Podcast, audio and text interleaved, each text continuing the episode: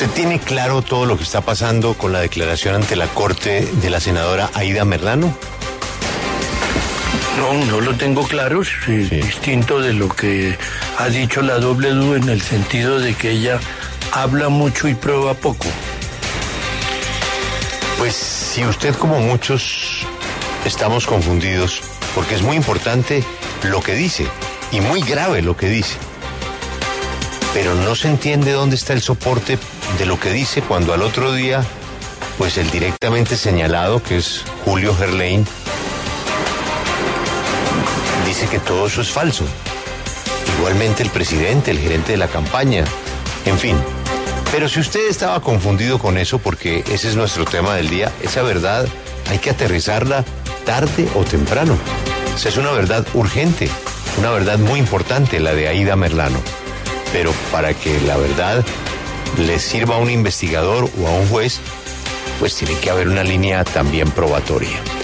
Pero si usted estaba confundido con eso, hoy va a quedar peor.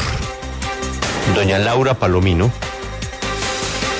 se ha conseguido un audio, escuche bien, un audio que le envía la señora Merlano al propio Julio Gerlein, en donde ahí sí quedamos peor de desconcertados. Desconcertados. Eso pasará en segundos aquí en la W.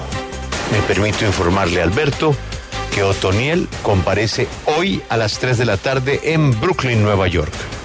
Lo asiste provisionalmente el abogado Arturo Hernández.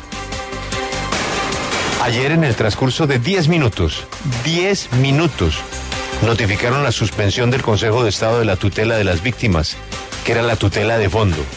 Y a los 5 minutos llegó la notificación de la denegación del recurso de reposición que había firmado el presidente de la República. Y luego, la flota de tanques y motos para el aeropuerto, Alberto. ¿A qué horas fue eso? De una, eso fue todo por la tarde. De una, de una. Pues es tan sorpresivo, Alberto, que Otoniel había aceptado una entrevista hoy desde la cárcel. O sea, él no se imaginaba. No se imaginaba eso.